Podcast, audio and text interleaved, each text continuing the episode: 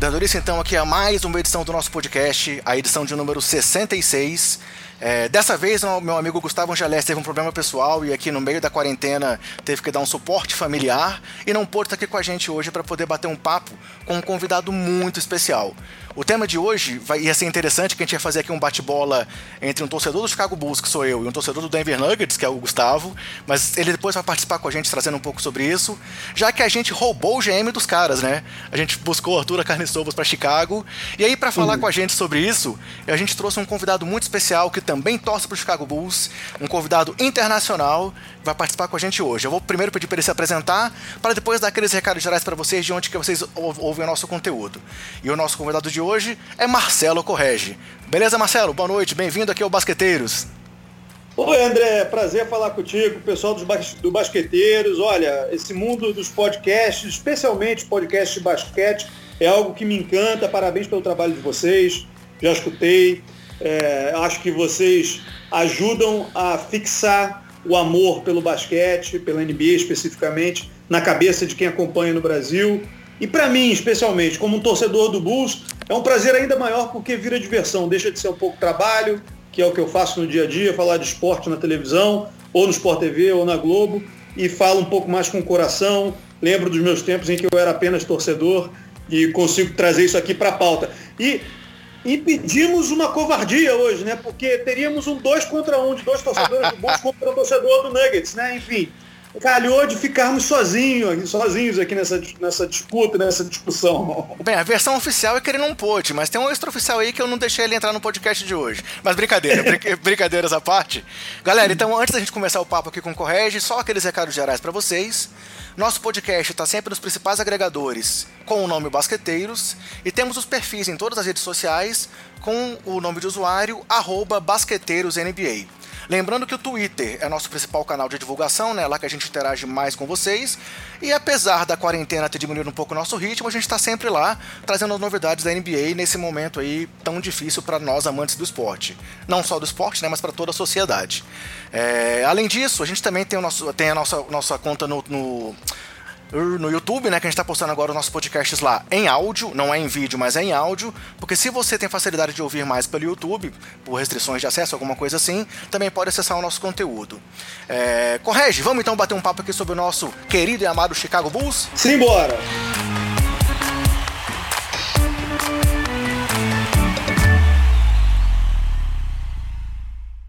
Então, Correge, eu também sou, sou um torcedor dos Bulls aqui das, das antigas, né? Eu também sou torcedor desde os anos 90. E eu já ouvi você participando aí de outros podcasts do pessoal lá do Bulls Brasil contando da sua história. Mas para quem não conhece esse seu lado de torcedor do Chicago, conta pra gente um pouco aí como é que começou essa paixão pelo Chicago Bulls, cara. Então, eu sou torcedor do Chicago, eu acho que eu posso dizer desde os anos 80, desde o fim dos anos 80. Né? Eu tenho 38 anos, vou fazer 39 esse ano.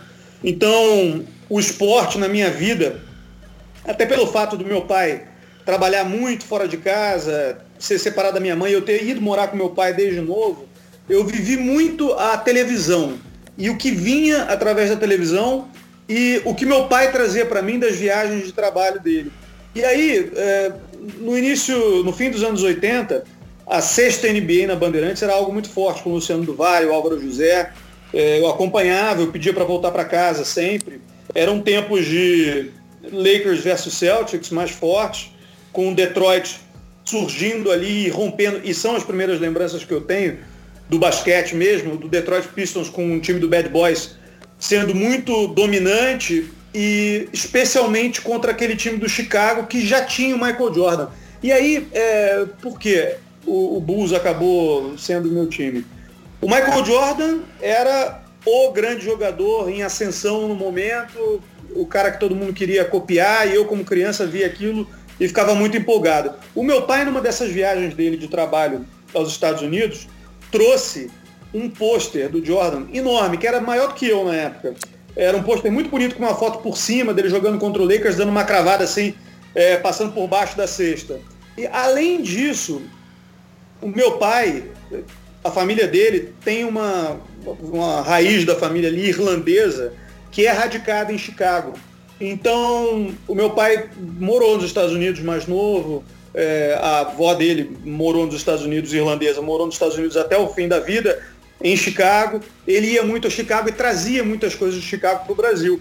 E naturalmente, quando eu comecei a me interessar por esportes americanos, eu gostava dos times de Chicago por causa disso. Além dessa questão, ainda tinha o Michael Jordan ali, que no início não ganhava e depois começou a ganhar. Eu já vendo ali o primeiro título contra o Lakers, é, temporada 90-91, depois 91, 92, eu já consegui ver alguns jogos, porque os jogos da Bandeirantes o pessoal não se lembra disso. Nem todos eram passados ao vivo. Sim, sim. E a gente não conseguia ver tudo acontecendo no tempo real. Era outra Mas realidade, né? Essa galera nova não entende o que a gente passava lá atrás para acompanhar a NBA.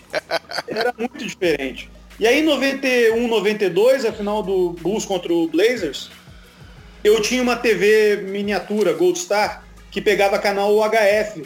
E esse, esses sinais da ESPN americana, com transmissão em inglês, vinham para o Brasil, se eu não me engano, no canal 27, eu acho, do UHF. E aí eu sintonizava ali com uma rodinha que tinha do lado da televisão, dos canais UHF, via assim meio em preto e branco, meio chuviscado, mas com a narração em inglês e a narração era muito bonita na época, acho que era o Marv Albert já fazendo a narração. E eu fiquei encantado com aquilo eu nessa, nesse momento eu tinha 10 para 91, 92, eu tinha 10 anos, 10 para 11 anos. Eu já estava jogando basquete no Botafogo na época, no Rio de Janeiro. E aí era, virou a minha tara de infância, porque meus, meus dois esportes favoritos de infância mesmo eram Fórmula 1 e basquete. É, muito, eu era torcedor de futebol já, mas pelo fato de eu torcer para um time e meu pai pelo outro, isso não criava uma conexão entre a gente, então acabou que o basquete ligou mais a gente e a Fórmula 1 também. E no caso do basquete, muito pelo Chicago. Na Fórmula 1 a gente também tinha uma divergência, que eu gostava do Piquet e meu pai gostava do Senna. Então, o basquete era um ponto de convergência entre a gente e foi muito importante para mim ali e também assim para me inspirar né, a jogar nos primeiros anos da minha vida. Eu fui jogando basquete até os 17 anos, depois desisti, que vi que não ia dar em nada. Legal, eu também, eu também comecei a torcer talvez um pouco depois de você. É, eu, eu, comecei realmente ali em 92, também nessas madrugadas aí da Band. Eu nunca esqueço que o primeiro jogo que eu assisti foi um jogo entre Philadelphia 76ers, ainda na época do Barkley, contra o, o Utah do Malone Stockton. E, cara, eu fiquei encantado. Uhum. Eu lembro do, eu lembro que eu, eu, ficava assim, pô, também tinha 12 anos. Eu lembro de ver o Marquito e falar, cara, olha o tamanho daquele cara ali, aquele barbudo é. e tal tal. Então foi uma situação é. também que me marcou molequinho. E aí comecei a acompanhar depois desse jogo. E aí cheguei a ver alguma coisa das finais de 92. É, acompanhei fortemente a Olimpíada de Barcelona. Foi ali talvez uhum. o momento da minha maior paixão ali naquele momento de começar a admirar o esporte. Eu lembro que eu tava viajando e aí eu saía de casa, é, as crianças iam brincar na, na casa da minha madrinha onde eu tava. E eu falava, não, tem que ficar em casa para ver o jogo do Dream Team e tal. Então foi ali que a paixão começou. E aí acompanhei as finais de 93, aí depois a aposentadoria do Jordan, aquele, aquele espaço dos dois anos do Houston, o segundo tricampeonato. Então, assim, realmente aquela época marcou muito. E eu até brinco com o pessoal que, assim, eu sou um modinha dos anos 90, porque o Chicago era o time apaixonante daquela época. Então a gente. É, é era natural, assim, é, ver o Jordan e se empolgar e torcer pro Chicago, né? praticamente todo mundo torcia para o Chicago naquela época, né? E, na verdade, eu tinha uma coisa um pouco anterior por causa dessa relação da minha família com o Chicago.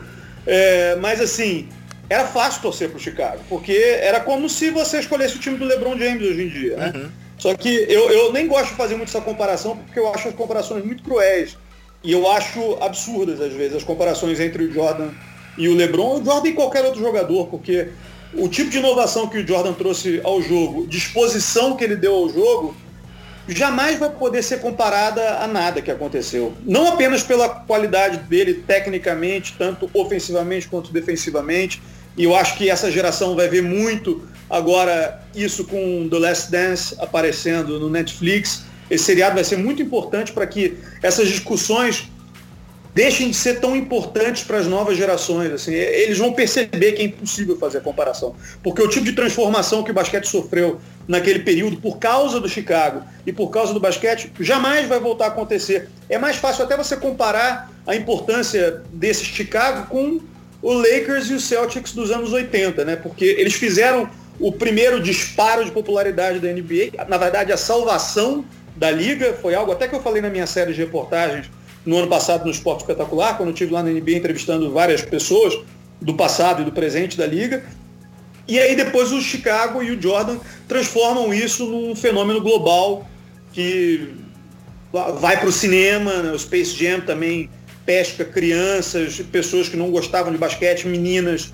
É algo difícil de explicar, só quem viveu aquilo ali entende mais ou menos. E eu acho que o The Last Dance agora no Netflix vai fixar isso na cabeça dessa geração mais nova. Até pelo cenário, né? Assim, eles eram seres meio que inalcançáveis. Hoje em dia tem Sim. rede social, a gente sabe de, de bastidores, Twitter, todo, todos os jogadores conversando e se expondo. E naquela época era meio que aquela relação meio mítica, né? Eu assisti Sim. outro dia novamente aquele documentário da ESPN sobre o Dream Team, é, é, é muito legal. Maravilhoso. Mostrando aquele impacto dos, deles andando na rua em Barcelona e parando Vila Olímpica e os outros atletas, é, assim, fazendo aquela questão de, de fã realmente com, com, relação ao pessoal da NBA. Então, então é, era um outro momento de vida. Para o pessoal é, mais novo aí, eles têm dificuldade de entender até, eu acho que por conta disso, né? Eu tenho isso até em família aqui hoje em dia, né? Não sei se o pessoal do basqueteiro sabe, é algo que é público, volta e meia eu falo disso. A minha mulher é filha de um campeão olímpico de 92, do Carlão, que era capitão da seleção brasileira de vôlei nos Jogos Olímpicos de 92, medalha de ouro. Ele, medalha de ouro nas Olimpíadas, ele descreve o fascínio dos atletas pelos jogadores do Dream Team de uma forma emocionante. Assim. O Carlão, se você perguntar para ele quem é o maior atleta de todos os tempos, ele não pensa duas vezes. Ele fala que é o Michael Jordan, apesar de toda a rivalidade do vôlei com o basquete. E ele descreve muito bem isso, como foi lá no dia a dia em Barcelona, porque o Dream Team, tamanha popularidade tinha que não pôde ficar dentro da Vila Olímpica, senão eles seriam assediados de uma forma que eles não conseguiriam treinar, não conseguiriam fazer nada.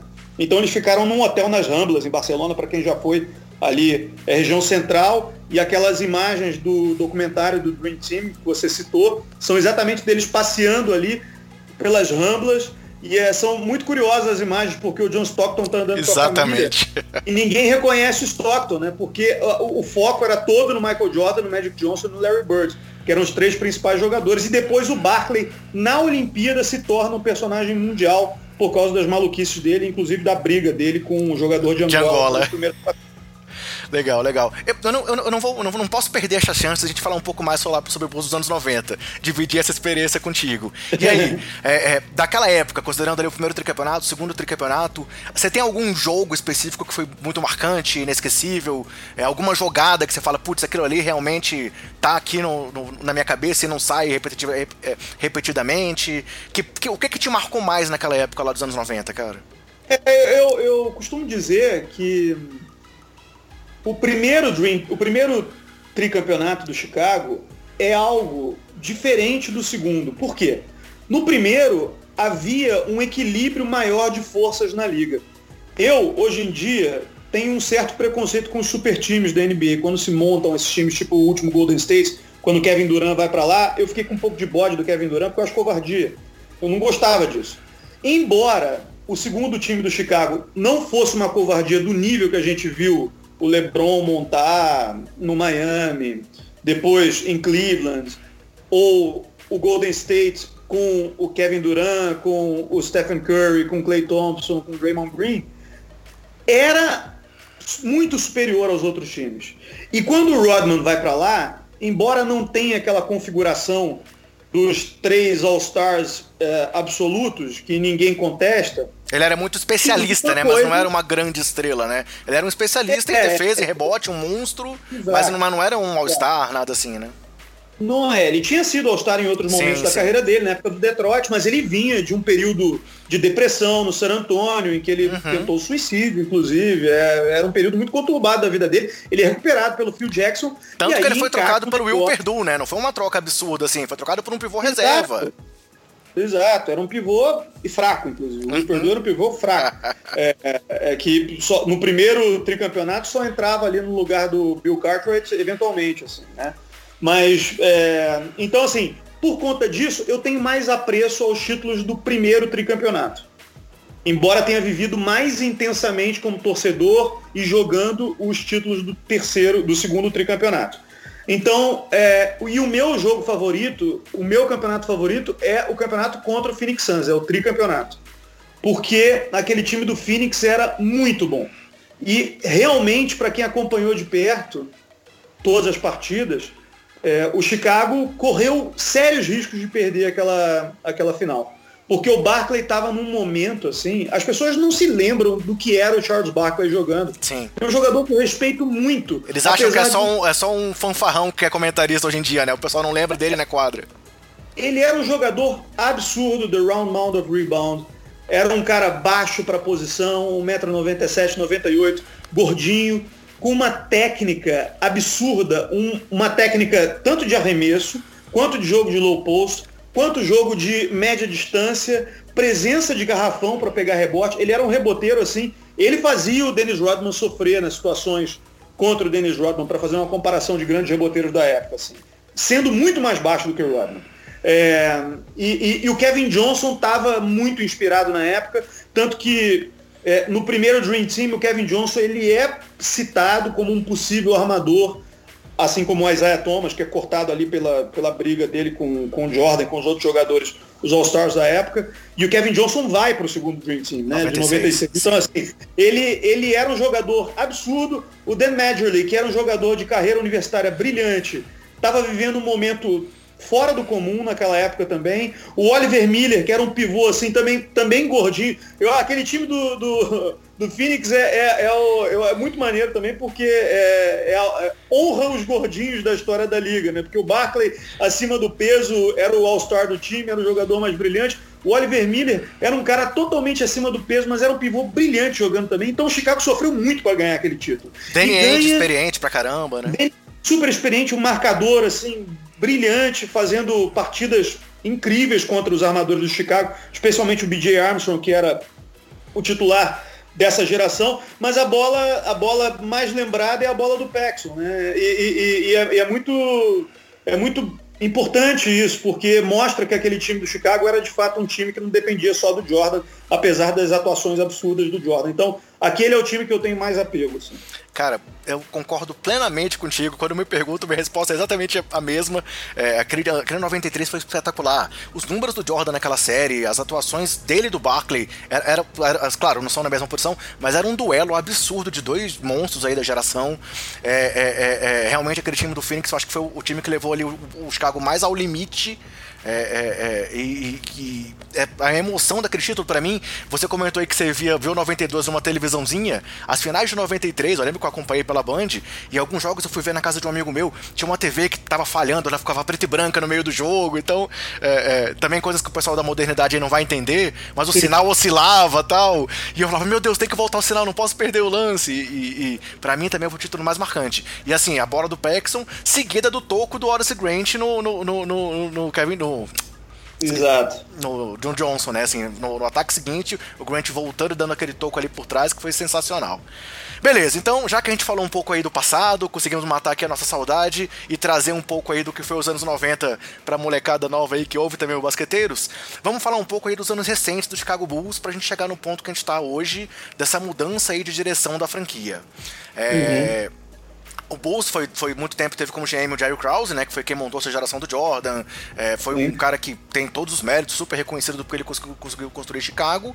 E aí em 2003 ele foi substituído justamente pelo John Paxson, que era esse jogador da franquia que teve esse movimento histórico aí, metendo essa bola decisiva lá nessa, nessa final contra o Phoenix e que foi um jogador muito marcante na época do Bulls ali. E aí o Paxson, assumindo como GM, começou um trabalho de mais uma vez um trabalho de reconstrução da franquia depois da, do, do, da, da tentativa tentativa dos Baby Bulls com, com Curry, com Tyson Chandler, que depois acabou saindo de lá e não, não conseguiu render muito a Chicago. É, aí uhum. começou, começou a montar aquele time já com Kirk Harris, Ben Gordon, Lou Deng, o Nocione, que foi um cara que também a galera gostava muito dele pela entrega normal, né, do, do dos argentinos. Depois apostou... É um jogador excelente também, um Sim. jogador que eu gostava muito dele no Chicago. É. Assim. E na seleção a gente Sim. Trouxe depois o Ben Wallace tentando trazer um jogador que era o Star, que era melhor defensor da liga. É, acabou depois, ainda na, na, na, gestão do John Paxson, trazendo o Derrick Rose naquele draft onde ele tinha 1% de chance de ter a primeira escolha e o Chicago deu essa sorte de trazer o Rose. Trouxe também o Noah. Mas a gente sabe que, assim, apesar desse time ter sido montado, o Paxson na gestão dele teve muito problema com os técnicos, né? Primeiro ele fez uma aposta no Bill Cartwright, que era esse pivôzão lá do primeiro tricampeonato e que não deu muito certo ali como treinador da NBA. Depois vieram brigas com o Scott Skiles, e chegou ao ponto de que o Paxson é, acabou brigando com o Vina Del Negro no braço, né? Tem até uma história de que os dois discutiram no vestiário, e aí isso gerou a demissão do Del Negro. Então, assim, é, desde essa entrada do Paxson, todo o trabalho de GMs né, em Chicago tem sido muito conturbado, né, Marcelo? Muito, né? E aí quando ele passa para um posto sênior dentro da organização, ele contrata o Gar Forman, que era um cara da estrutura do clube, mas que não tinha tanto serviço prestado assim no basquete. E eu, eu tenho uma tendência a achar no meio esportivo, de uma forma geral, não só em basquete, que o respeito de determinadas posições vem de alguém que esteve dentro da quadra e conseguiu fazer algo relevante dentro da quadra. É, não é que eu discorde da eficiência de treinadores que não foram jogadores, por exemplo.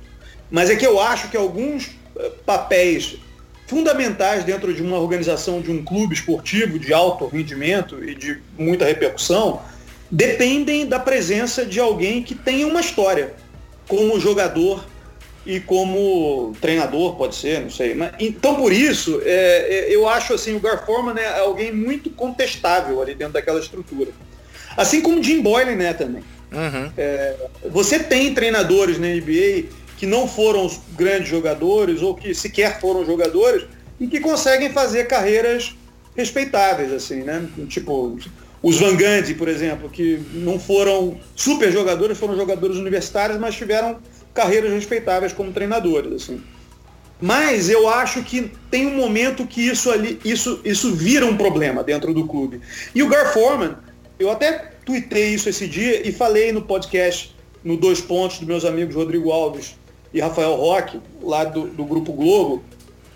O Gar Forman, ele teve um papel importante como um observador de draft. Ele fez boas escolhas para o Chicago, fez escolhas ruins também, mas ele fez boas escolhas, claro, ajudado pelo treinador da época. É, mas chegou um ponto que ele perdeu um pouco a mão, assim, é, e, e, faltou esse pulso de alguém que tenha vivido o dia a dia. Tem um episódio que eu acho, na verdade, é uma, uma sequência de episódios que eu acho que eh, são muito eh, característicos para o que aconteceu em termos de, em termos de problemas é, que o Chicago teve ali para frente, que é o período Fred Hoiber como uhum, treinador, uhum. a escolha do Fred Hoiber, é, também a administração de pessoal com o Fred Hoiber como treinador. Por quê? O Fred Hoiberg é um cara que sempre teve problema, e isso aí vem de relatos de quem acompanha mais perto o trabalho dele em Iowa State, de administração de grupo. É, ele é um cara muito educado, muito polido, e ele nunca teve, nunca teve é, facilidade para lidar com grupos com personalidade forte. Quando ele vai para a NBA e se depara com aquele grupo do Chicago, com Jimmy Butler, com a personalidade dificílima dele, isso vira uma questão. E o Garforma não consegue é, resolver essa questão. Então, é, eu acho que esse problema ficou muito evidente ali e culmina, e culmina, com, culmina com o Bob Portis é, saindo na mão com o Mirotic num dia, num treino, e aí fica evidente que não dava mais para ficar com aquele, com aquele front office. Então, o, eu por isso que eu digo que demorou demais para o Chicago tirar o Garforman do posto e passar o John Paxson para outro posto e buscar alguém no mercado. Ainda bem que esse momento chegou com Arthur Carniçovas, que a gente vai falar agora, e é um cara de trabalho brilhante, de carreira brilhante também. É, o início do Forma até que foi positivo, né, com, com a chegada do Thibodeau. Em 2009 teve aquele, aquele playoff muito legal com o Boston Celtics, que é um, uma série histórica aí para muita gente. O recorde de prorrogações, uma série de playoffs. É, teve o 2011 com o Rose MVP, o Thibodeau, técnico do ano. Até que esse começo do Forma, né, teve um momento ali que a continuidade do trabalho do Paxson não foi tão ruim, né, aquele início. Ele chegou até a ser eleito executivo do ano em 2011, ano que o Rose foi MVP, o Thibodeau foi eleito técnico do ano. Então foi aquele ápice ali dessa geração. E aí depois vieram as lesões do Rose, tudo complicado. Mas realmente esse, esse período Fred Hoiberg que você falou foi onde o Chicago começou a se perder a olhos vistos, né? É, muitas contradições ali do front office. A própria saída do, do, do Butler, que você já comentou um pouco sobre a situação do Butler. É, é, uma semana antes do, do, do, draft, disseram que não, iam montar o time em volta do Butler. E aí depois fazem aquela troca com o Minnesota, que tem ativos que estão ainda sendo aproveitados até hoje, mas daquele período todo ali, a saída do Deng conturbada, a saída do Rose por quase nada, a saída do Noah por quase nada, é, é, esse momento ali de Butler, Honda e Wade, que tentaram aproveitar uma oportunidade, teve, teve também aquela série de playoffs ali contra o Boston Celtics, que tem, tem aquele, aquele senão de ah, será que se o Rondo machucasse ou não? Mas assim, era um time que era um time que era, era um time disfuncional e a gente não conseguia ver um, um caminho pro Chicago. E realmente parece que só agora é, é, vamos, vamos tentar ver um caminho diferente. A própria chegada, você comentou também, do Jim Boylan, é, é, é um cara que a gente vê que não tem pulso com o time. Os jogadores questionam ele dentro de quadra. É, é a gente viu aí Zach Lavine já ele chamando jogada e o Zach Lavine entrando na quadra e fazendo coisa diferente. Teve aquela troca, cara, do, pelo Cameron Payne Do Doug McDermott, do Ted Gibson, é. que deve ser uma das piores trocas da história da NBA. É, se a gente é. for pesquisar aí, é uma, uma das situações mais inacreditáveis. Robin Lopes era um cara que não se encaixava na, na rotação do que o Royberg queria, que era um time rápido, de movimentação, bolas de três. Ainda que ele fosse um cara bom de bloqueios, mas ele não era um cara que, tinha, que passava quadra, nada assim. O contrato do Felício, ainda que, pô, Felício, brasileiro, a gente apoia muito a ida dele lá, mas ninguém entendeu aquela renovação dele por 8 milhões por ano. Então, assim, assim, é. a gente não conseguia ver um caminho para a direção do Chicago. E agora o Carne Sovas deve, enfim, trazer isso pra gente, né? É, você citou tantos exemplos bons aí, André, sobre tudo de errado que aconteceu no Chicago, né? Se você for pegar esse período, Tom Thibodeau, por exemplo, naquela super temporada do Rose de MVP, o time funciona, o time tem uma característica defensiva que já era não era um hype na NBA na época, então foi um time que conseguiu ir longe, mesmo com uma característica contrária a que a liga estava falando de né, space the floor, jogar com esses, esses, esses quatro bem abertos, assim, né? O, o, o ala de força sempre bem aberto, às vezes até um, um small ball mesmo, assim, sem um pivô definido, e o Chicago ali forçando naquele modelo que deu certo com o Thibodeau, caiu lá para o Miami Heat, mas enfim, você tinha é, uma, uma, um norte ali. Quando o Thibodeau cai e por excesso, é, e, e, a queda do Thibodeau, eu fui a favor da queda do Thibodeau na época, tá? Hoje em dia acho que me arrependo um pouco disso, mas na época eu fui a favor. É, porque ele é um cara de personalidade muito forte e ele contestava as orientações que vinham de cima do front office na época porque o Paxson já queria esse small ball, esse, espaçamento de quadra, que eu não sei se. Eu não sei se você deve forçar um esquema de jogo. E aí é uma teoria minha como, como amante do esporte. Eu não acho que um time deva ser montado em função da, da ideia de um treinador. Eu sou totalmente contra isso no futebol, no basquete, no vôlei. Eu acho que o time é o seguinte, ele tem o elenco ali e o treinador ele precisa é, adaptar as ideias dele ao material humano que ele tem no time. E se você quiser para o futuro, a longo prazo, começar a montar um time com as características de um treinador, você vai e faz isso. Mas assim, não vai forçar a barra com um treinador tendo um elenco completamente diferente daquelas características que ele quer. Então a vinda do Royber para o lugar do, do Thibodeau na época já foi algo que me assustou, porque o Fred Royber em Iowa State era o cara do Space the Floor, é, é, é, run and gun, é aquela teoria do Mike D'Antoni, né? Sete segundos ou menos, tentar fazer esses ataques rápidos, chutando a bola de onde for, na primeira chance que aparecer. E o Chicago não tinha jogador para fazer isso. Não tinha na primeira temporada do Fred Hoiberg lá. O Hoiberg chega e demonstra pouca maleabilidade no esquema tático dele, então por isso o Chicago parece um desastre ali naquele momento. Depois ele monta um time com os três big dogs lá, que para mim era um time interessantíssimo. Tá? As pessoas criticaram muito na época, e eu entendo por que criticaram, porque foi um time montado para ter um técnico como Tom Thibodeau, uhum. só que o uhum. técnico do time era o Fred Hoiberg. E aí não deu certo, óbvio que não deu certo. Porque você vai passar o, a quadra e botar o Rondo chutando de três, ele sempre foi um ótimo armador, mas nunca foi chutador. O, Danny, o, o, o Dwayne Wade só virou chutador nos últimos dois anos da carreira dele e mesmo assim, chutador de fora não era com um percentual tão alto. Você tinha o Jimmy Butler ali que matava a bola de fora, mas mesmo assim nunca chutou acima de 40%. Então não fazia sentido você ter aquele time. E, e, aquele time, na mão do, do, do Tom Thibodeau, aqueles jogadores na mão do Tom Thibodeau, e, e, com um banco lá, bench mob que o Tom Thibodeau fazia, na época que o Gar Forman estava ainda brilhando como general manager, aquele time poderia ter ganho do Miami Heat. Mas é o time errado, é o time certo na mão do técnico errado. E aí o negócio não andou e, e parece que foi uma contratação de, de free agency muito desesperada do Chicago ali, né? Vamos aproveitar que o Pat Riley brigou com o Dwayne Wade lá, vamos dar a bala que ele tá querendo, o dinheiro que ele tá querendo, vamos trazer ele para cá, vamos fazer uma graça. Eu comprei uma camisa do Wade dessa época, eu tenho aqui, uma camisa pra cima para baixo, bem bonita, preta inclusive.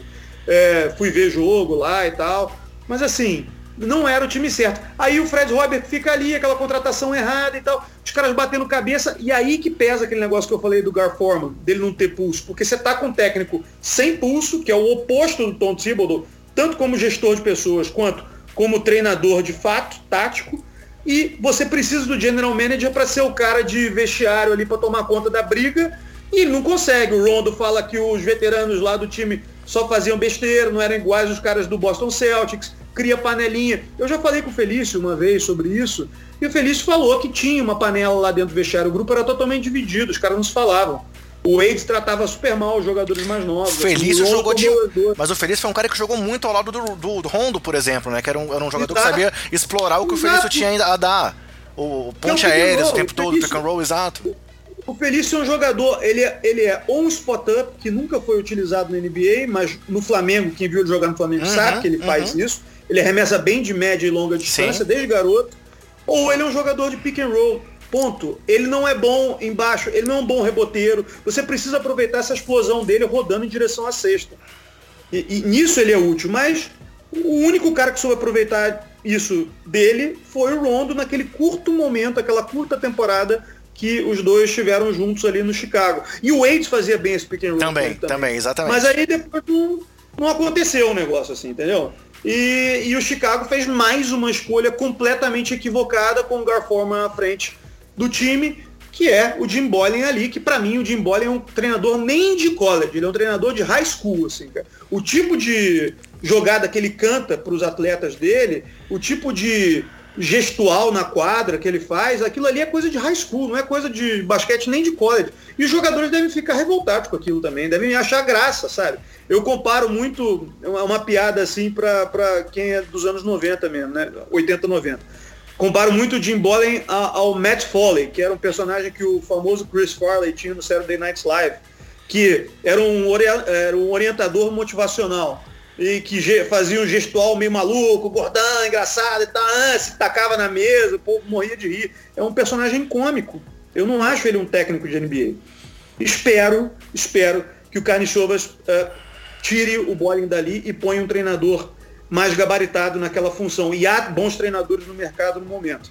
É, eu acho até que ele vai fazer isso, mas não vai fazer no primeiro momento, porque pega muito mal centrar demitindo um treinador no meio de uma temporada, por mais que a temporada esteja interrompida. E aí vale a pena citar exatamente essa questão de dessa mudança ter acontecido agora, também no, no, front office, né? Porque a gente não sabe se é por conta do Michael Hensdorf estar mais à frente dos negócios do que o pai dele, o Jerry, e, e, e aproveitaram o momento de pandemia para realmente fazer essa, essa mudança. Temos que saber até que ponto a mudança vai acontecer. Mas aí o nome do Carne Sovas é o nome melhor, assim, talvez seja o melhor, melhor nome no momento que estava disponível, né? É um cara que também tem esse lado de quadra, foi jogador, tem duas medalhas olímpicas aí no currículo, jogou Barcelona, Olympiacos, Bolonha, grandes times, é, e já já estava fazendo um trabalho muito grande na NBA, né? Então, dando a nossa primeira cutucada aí no, no nosso colega Gustavo Angeléias aqui do, do Basqueteiros, eu acho que o Chicago foi cirúrgico em roubar o Carne Sovas lá de Denver, né? É, eu acho que foi.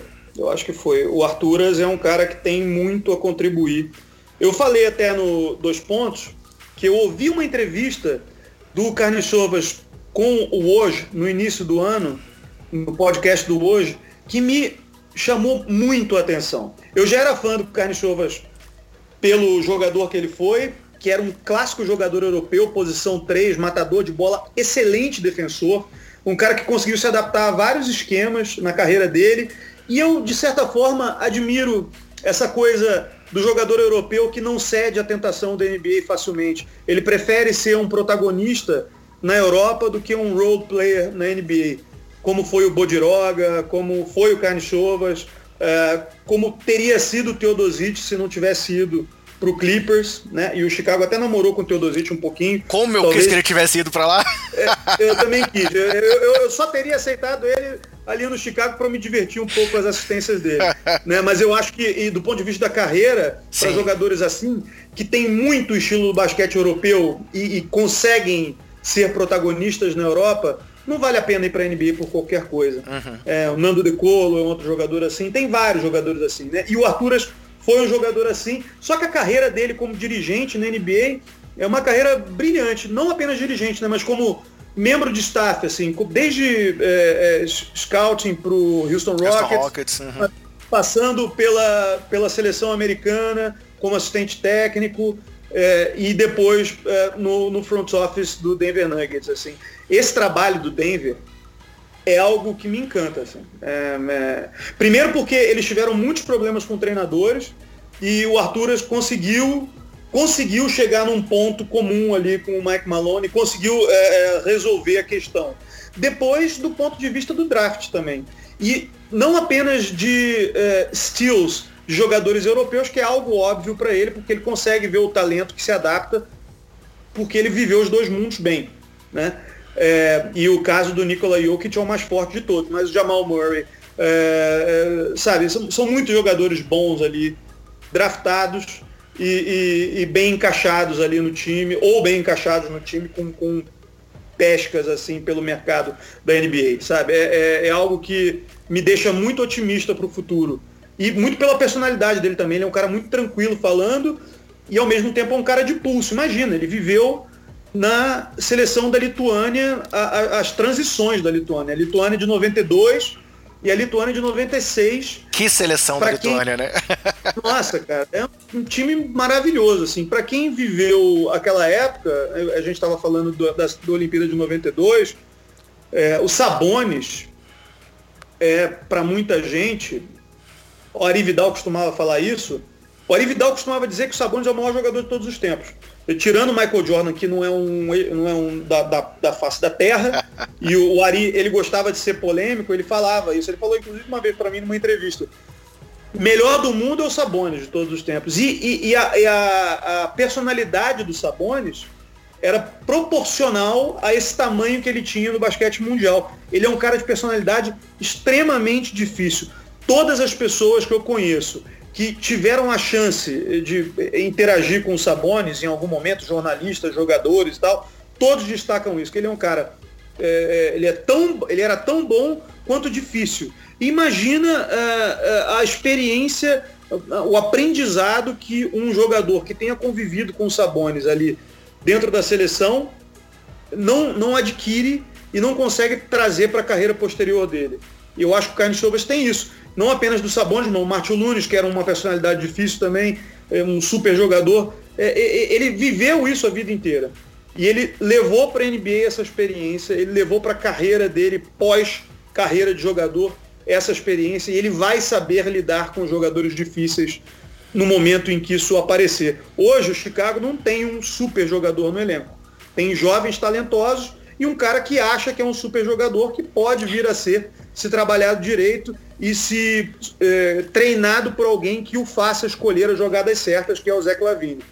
É, então eu acho que o Arthur vai ter um papel fundamental, inclusive nesse diálogo com os jogadores, apesar de a função de vice-presidente de operações de basquete não, é, não é, exigir isso. Mas eu acho que ele vai ser muito presente no vestiário, apesar de o posto dele não exigir isso. E eu espero que a escolha de general manager dele seja o que eu estou achando que vai ser no momento né, que estão falando que não é uma escolha óbvia, então o pessoal óbvio que está sendo citado agora não aparece tanto, e o Michael Finley, que não é um cara tão óbvio assim de dentro da estrutura do Dallas, pode ser esse cara para general manager, que aí vai ter aquele aquilo que eu disse que o Gar Forman não tinha, aquela vivência de jogador, aquele, aquele impacto na hora de chegar no vestiário e falar assim, cara, por que, que você fez isso, tal, não sei o quê, sem atropelar o treinador.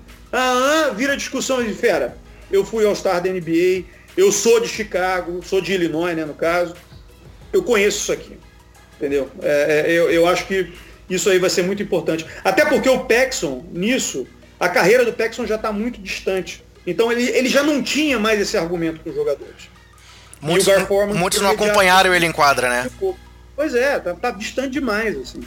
É, e assim, falando só um pouco dessa questão do Denver, claro, tinha o Tim Connolly ali também como presidente de operações, que também é super respeitado, mas assim, é o que você falou, eles, o primeiro movimento do, do Carne Sovas foi a contratação do Paul Millsap, que, cara, teve uma lesão no primeiro ano no Denver, mas assim, é um cara que vinha super bem de Atlanta, uma aposta ali para poder realmente ser o All-Star do time e montar o time em volta dele, antes do Jokic crescer o tanto que ele cresceu.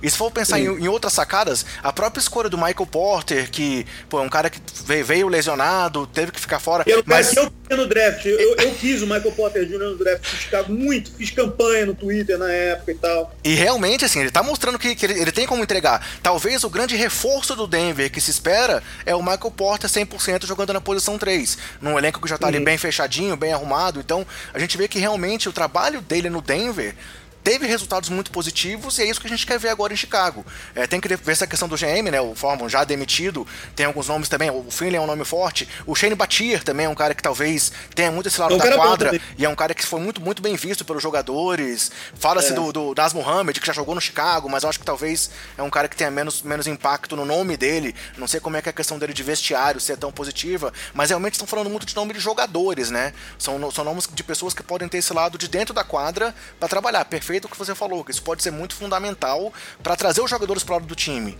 E outro ponto que o Chicago tem que pensar muito é desenvolvimento de jogadores. Que a gente está vendo aí jovens uhum. talentosos que tão, não estão conseguindo evoluir. O próprio Markkinen, cara, é um cara que assim, chegou em Chicago super bem visto, teve um ótimo é, é, Eurobasket, jogou muito bem, e agora parece que ele está em decadência já, com dois, três anos de carreira. Então, assim, a gente tem que saber como é que eles vão conseguir trazer o melhor desses jovens. Ele, o Wendell Carter, o próprio Chris Dunn, que vai ser free agent mas pode ser que fique. A gente tem agora aí o, o, o, o, armador agora, o, o Calouro, esqueci o nome dele agora, me fugiu, o cabeludo. O Kobe White. Kobe White, que tá jogando pra caramba, mas também tem que crescer em muitos aspectos. Então, assim, a gente tem que saber como é que vai ser o desenvolvimento dessa molecada, né? Ah, com certeza. Você falou no Markkanen e é.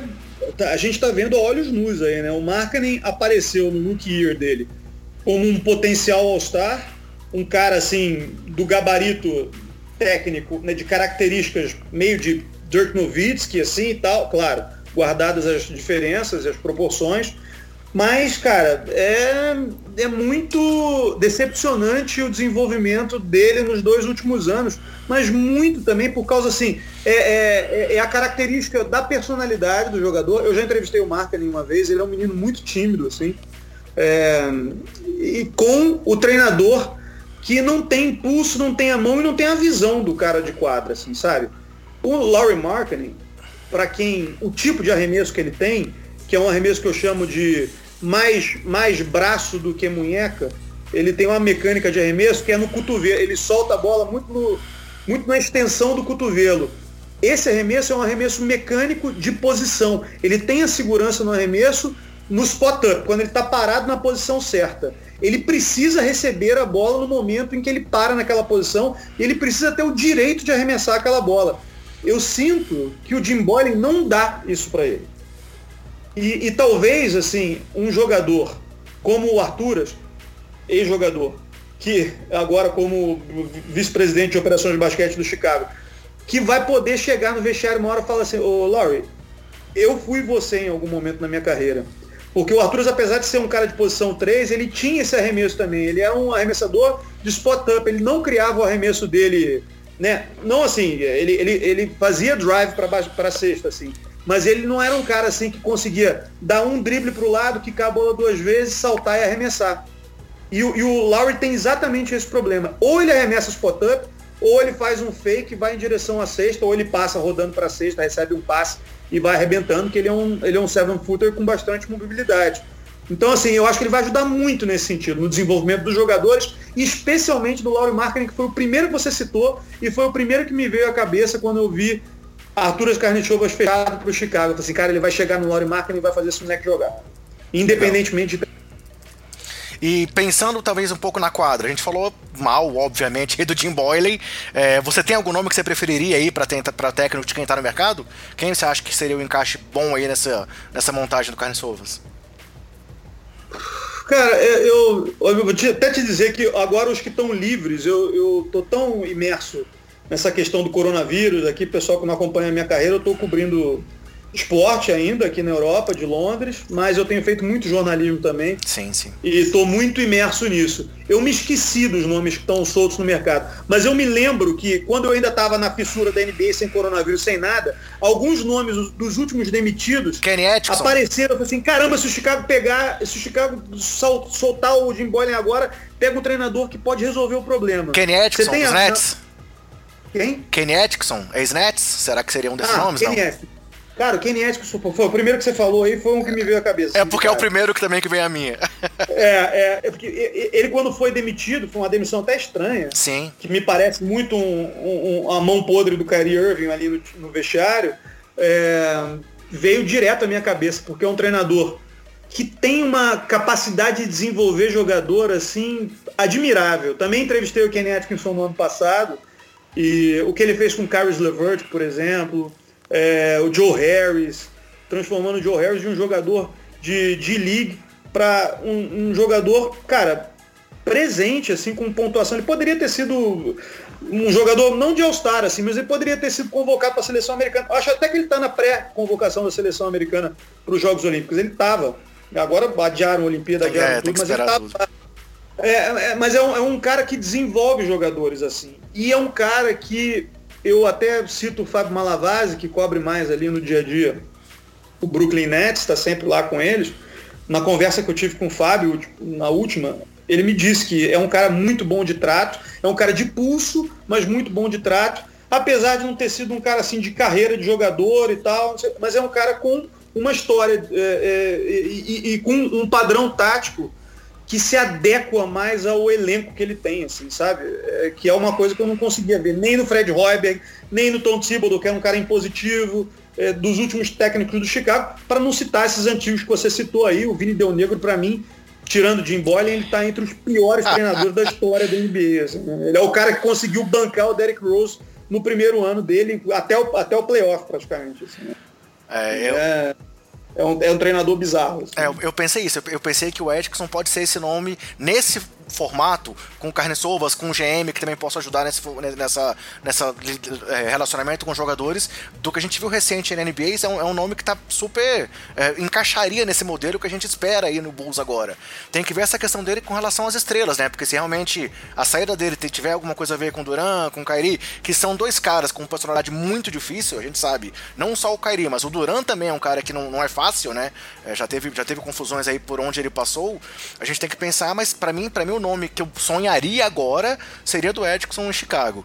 E aí só, claro, tá muito cedo ainda, tem muita coisa para frente, mas e enquadra, assim, você acha que tem que mudar geral, tem que realmente começar uma reconstrução, esses nomes podem ser aproveitados. O próprio Lavine, que é muito questionado pela torcida, é, será que ele, que ele teria lugar nesse novo Bulls, ou a gente, sei lá, pode sonhar talvez aí com o Anthony Davis, que é nascido em Chicago e que vira e mexe, solta alguma coisa que gostaria de jogar por lá também. O que, é que você espera, enquadra é, nesse futuro próximo aí do time do Bulls?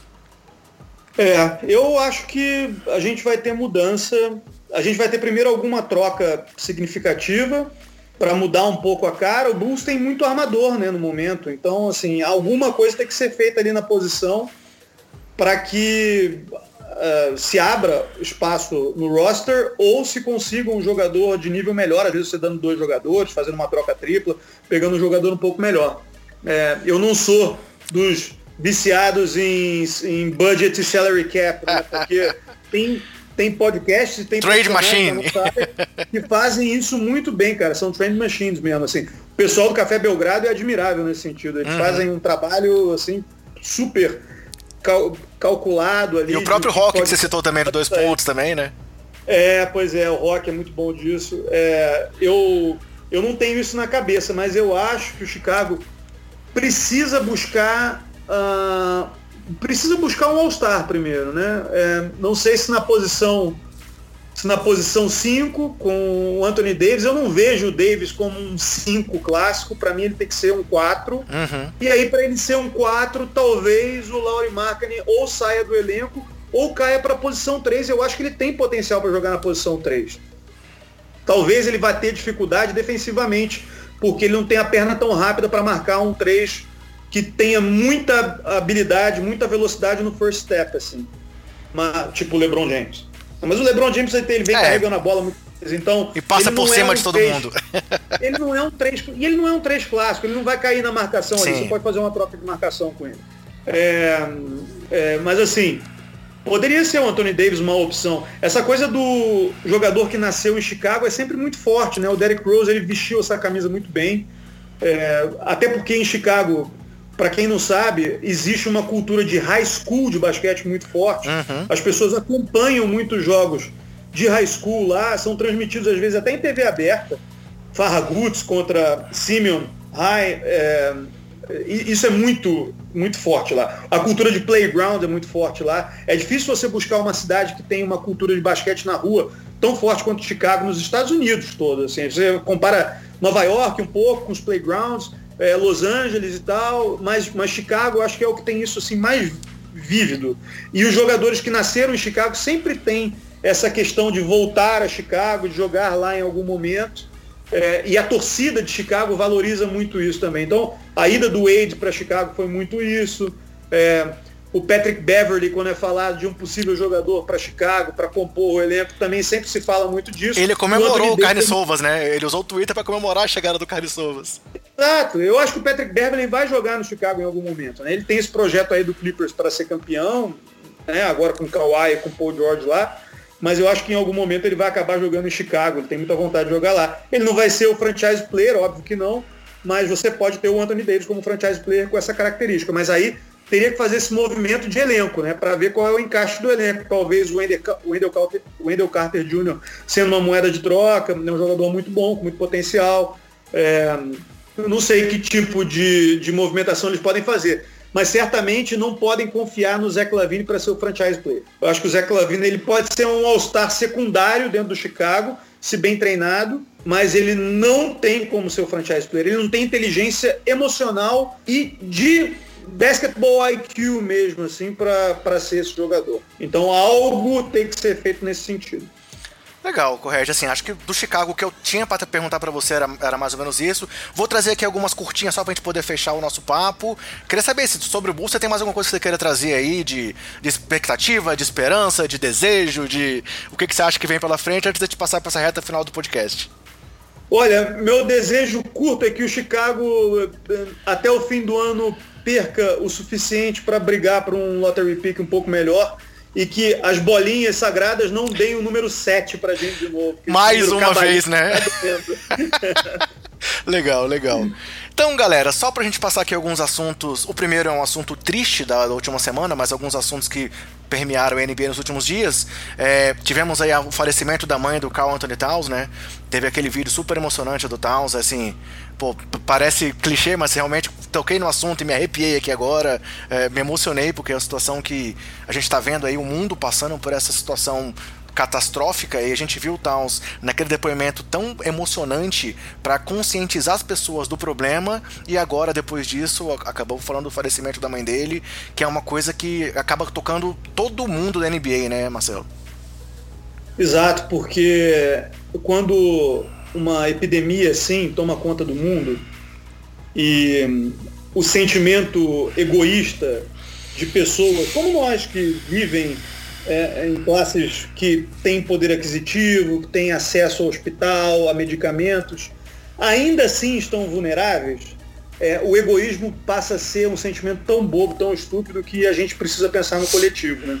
É, mesmo, mesmo quem não pensava anteriormente, é, eu faço essa autoanálise sempre, me julgo um cara de grupo, coletivista, que olha para o próximo, que tenta ajudar, mas uh, o egoísmo ele, ele é um sentimento muito forte na sociedade ocidental, no mundo ocidental, mundo contemporâneo. Então, ele bate muito forte na gente. E, e, quando você vê um caso como o do Carl Anthony Towns, que é um cara milionário, que nem assim conseguiu salvar a mãe dele, é, é, realmente é para você parar e pensar se o dinheiro de fato é a prioridade ou se o bem-estar de todos é a prioridade. Eu acho que quando a gente fala assim, é muito fácil dizer que a prioridade é o bem-estar de todos. Mas quando a gente age no dia a dia, num mundo ainda livre ou um dia livre do coronavírus, é, a gente tem que lembrar disso o tempo todo. Que nós somos muito frágeis, nós somos todos iguais, feitos de carne e osso, independentemente da posição que temos na sociedade, do dinheiro que ganhamos e do acesso a coisas boas ou ruins, é, medicamentos, hospitais bons ou ruins. É, nós somos todos os mesmos, nós precisamos nos ajudar e nós precisamos pensar né, no coletivo. E esse caso do Towns é arrepiante mesmo, porque logo que surgiu a notícia dele sobre a mãe doente, já me chamou a atenção, falei assim, putz, que troço triste, né? Tomara que ela melhore logo. E depois a notícia da morte dele, da, da mãe dele, depois do, da doação vultuosa que ele fez de dinheiro para causa do coronavírus, pegou todo mundo muito pesado, assim, foi muito triste. Assim, eu, eu desejo tudo de melhor para o Carl Anthony, Carl Anthony Towns, que parece ser um garoto é, até de difícil trato, assim, no, no, no, dia a dia ali, pelo que a gente escuta, mas um garoto é, de uma origem muito bacana, né? Dominicano, meio americano, meio imigrante, meio, meio cidadão americano, que é, é, é sempre um dilema ali para o americano. Eu espero que ele, que ele consiga passar por esse momento difícil com serenidade, com, com amor no coração e que a gente se livre como um todo desse mal aí que está tá batendo tão forte na humanidade. Perfeito. É, voltando aqui então a temas menos tristes, né? Outro citação que eu queria trazer é só a estreia do Last Dance, você citou algumas vezes aí o documentário. Estamos gravando aqui no dia 17, ele está estreando dia 19 mundialmente e dia 20 aqui na Netflix do Brasil, então assistam, seja você fã do, do Bulls, seja torcedor dos anos 90 ou não, não percam a chance de assistir esse material, que pra gente vai ser uma recordação, e claro, com um nível de acesso à informação muito maior ainda, a gente sabe o tanto que é difícil a gente ver o Jordan aí na mídia recentemente, então aproveitem esse momento. E eu queria fazer duas, duas provocações aqui a ex-adversários do nosso Bulls aí, cara. Que tivemos agora recentemente na NBA os dois campeonatos, né? O campeonato de videogame lá do, do, do 2K e o campeonato de Horse. E os vencedores do 2K foi o Devin Booker, talvez aí o maior título do Suns desde o título de conferência lá de 93. E o de Horse foi o Mike Conley, do Jazz. Então, o maior título do Jazz aí desde lá também de 98, né, Correge? pois é, se bobear é melhor que o título de conferência aí para os torcedores, né? Já que o Jazz nunca foi campeão, né? Estão botando essa, dando essa alfinetada aí, né? Da NBA nunca venceu. Ganhou conferência, lá, o Oeste e tal, não sei o quê. O, o Phoenix Suns até tem título, mas uh, eu, eu, eu, achei engraçado isso, porque o Devin Booker é bem um jogador de videogame na vida real mesmo, né? Ele é aquele jogador, se ele tiver no dia certo, se você soltar o botão certo na hora certa, ele vai meter todas as bolas. Então não me surpreende um pouco isso não. O Mike Conley até me surpreendeu um pouco. É um jogador bem cerebral. Eu gosto do Mike Conley. É um jogador assim que, para mim, em algum momento da carreira deveria ter sido All-Star, não foi, infelizmente. É... E sobre o Last Dance, assim, cara, eu tô esperando isso há dois anos. Desde, desde que, que foi anunciado. Vez, desde que eu vi a primeira vez um comentário sobre esse projeto é algo que eu sonhei em ver acesso aos bastidores daquele time do Chicago na última temporada, que eu sei que é uma temporada controversa, porque eles já vinham de um mal-estar ali com Jerry Krause desde o início da, da, desde a primeira aposentadoria do Jordan, da coisa do Kukoc. Kukoc, o salário do Pippen. de qualquer jeito. Pois é, é, é, é, tem muita rusga ali, tem muita questão mal resolvida. O ego do Pippen, né? Vai voltar ali a cena, né? Porque ele era o cara que brilhava em vários momentos e nunca recebia a última bola. Enfim, eu acho que tem muita coisa interessante para a gente ver. E o Jordan andou dizendo recentemente que está preocupado com o resultado do Last Dance porque acha que as pessoas vão passar a odiar ele pela personalidade macho alfa que ele tinha ali naquele time, né? Eu tenho a dizer ao Jordan, sabendo que ele não vai me ouvir, mas digo pro Cosmos, digo pro Cosmos MJ, você é Deus, você é o melhor de todos os tempos, você é insuperável e incomparável.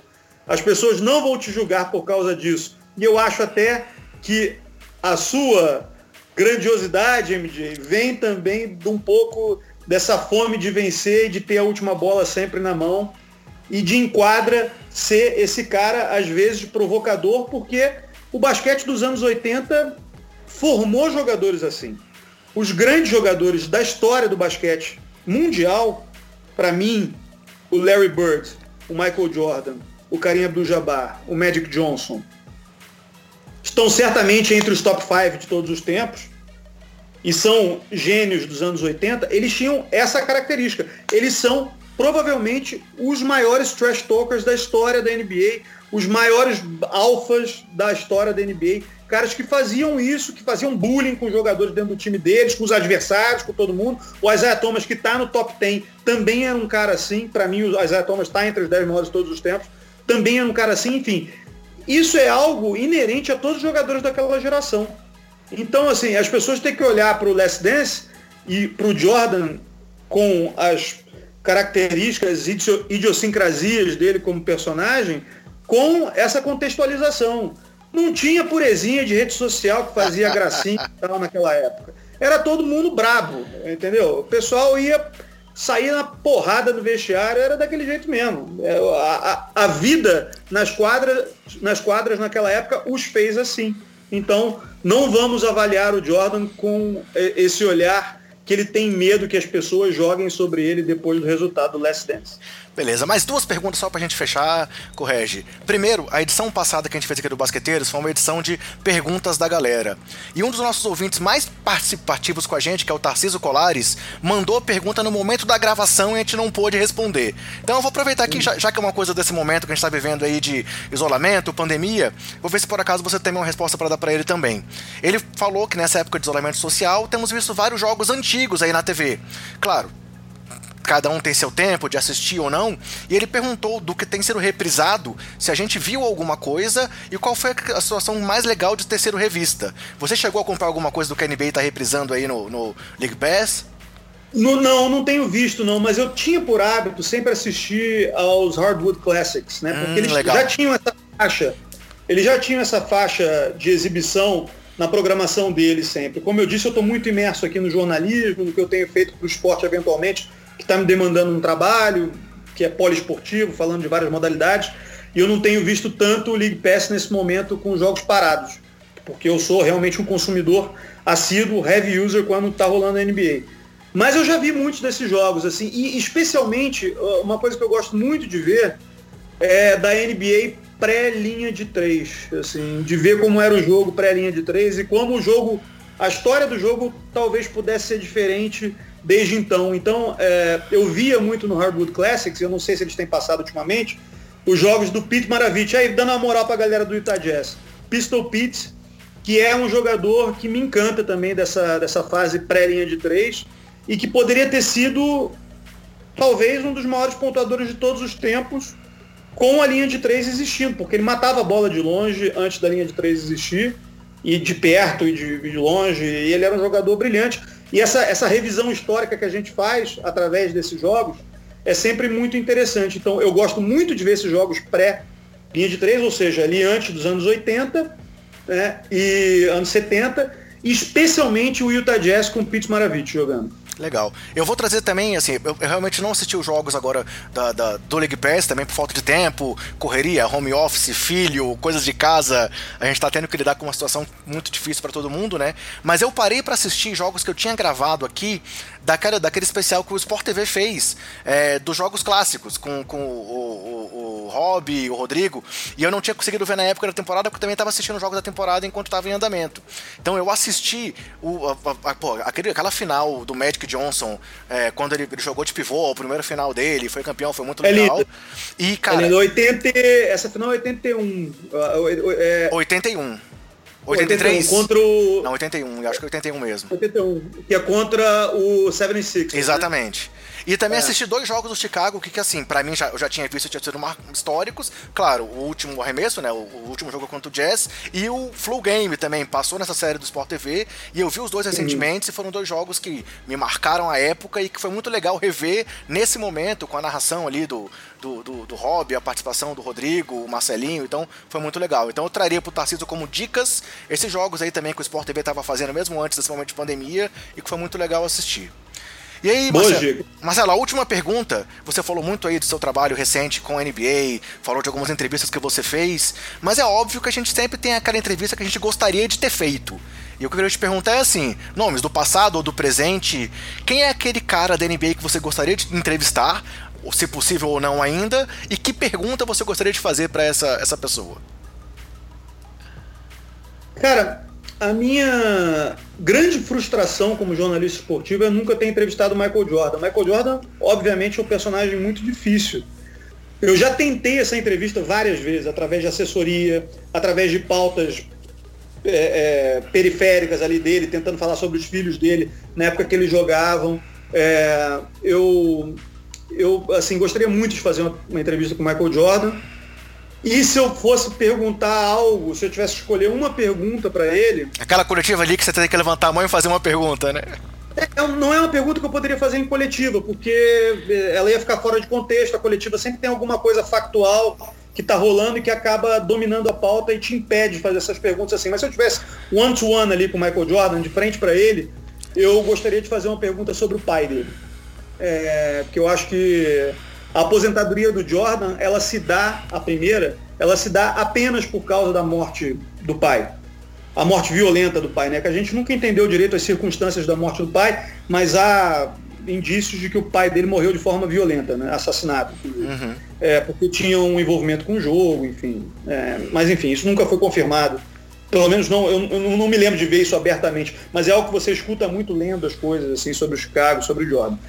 É, eu gostaria de perguntar sobre a relação dele com o pai e sobre é, um arrependimento ou não de ter tentado o caminho que o pai queria quando ele sai do basquete e tenta o beisebol, que é algo que pega mal na carreira dele. Ele até como personagem midiático ele soube fazer um overturn em relação àquilo depois, fazer do período dele no, no beisebol uma piada e, e, e, brincar com essa piada. Até no Space Jam que você citou aí mais cedo, né? Pois é, posteriormente ele brinca com isso, mas é, é algo que eu gostaria de perguntar, que eu queria entender qual é a essência disso, assim, sabe? É, da relação dele com o pai, da admiração dele pelo pai. Eu tenho uma biografia muito grande do Jordan aqui, que está parada aqui para eu ler em algum momento, que eu nunca li, uma biografia em inglês, que, que é muito indicada eu pretendo ler um dia para ver se eu consigo entender isso melhor, mas eu gostaria muito de perguntar isso a ele como repórter. Lembrando que a TV Globo e o Sport TV até hoje só fizeram uma entrevista exclusiva com o Michael Jordan, foi relativamente rápida, na época que o Space Jam estava sendo lançado, e foi para o Ednei Silvestre, repórter da TV Globo, que hoje em dia trabalha muito no Globo Repórter. Nem é um cara especializado em esporte, mas ele fez uma boa entrevista se as pessoas procurarem alguns trechos dela na internet, de repente conseguem achar. Legal. Então, Marcelo, assim, mais uma vez, muito obrigado por essa participação aqui com a gente. Uma honra conversar contigo. Um cara que saca muito de basquete, que ama muito o basquete. Então, é, foi muito legal trocar essa figurinha com você, ainda mais podendo conversar muito sobre o Bulls, assim, é, é, é, trazendo essa questão lá do passado, trazendo aí para o pessoal mais novo que não viveu essa época, tudo que a gente tem de histórias, como é que a gente quer pra gente o acesso à informação, como é que era o mundo naquela época diferente, e também fazendo esse link do que a gente espera de agora em diante pro time de Chicago. Então, Queria mais uma vez agradecer a sua presença. Pena que o Gustavo não teve aqui, eu acho que teria, seria até teria sido legal bater um pouco de bola com ele e tal, para ele também trazer algumas coisas dessa visão aí de querer ouvir mais coisas do passado, diferente da minha visão, que é de quem viveu isso também. Mas, cara, queria agradecer muito a sua presença aí com a gente aqui no Basqueteiros. Valeu, foi um prazer participar aqui contigo, André. Um abraço a todo mundo que acompanha o Basqueteiros. Muito bacana, continue nesse caminho que vale a pena e que entretém a gente, entretém muita gente aí interessada em basquete, interessada na NBA, tá? Um prazer mesmo. Me sigam lá, arroba Marcelo Correge, no Twitter, no Instagram. Eu tô sempre dando um pitaco ou outro sobre basquete. Legal. Então é isso aí, pessoal. Mais uma vez, quero agradecer também a audiência de todos vocês. Sigam aqui o Basqueteiro nos próximos dias. A gente está preparando uma série bem legal aí para vocês, falando um pouco dos nomes que estão indo para o Hall da Fama esse ano, né? Grandes nomes, Kevin Garnett, Tim Duncan e Kobe Bryant, principalmente ouçam as próximas edições e vamos lá, sigam a gente nas redes sociais, interajam com a gente que a gente está aqui cada vez mais dedicado a fazer um bom material, um bom trabalho para vocês. É isso aí, se cuidem, cuidem dos seus e cuidem do próximo. Grande abraço e até mais.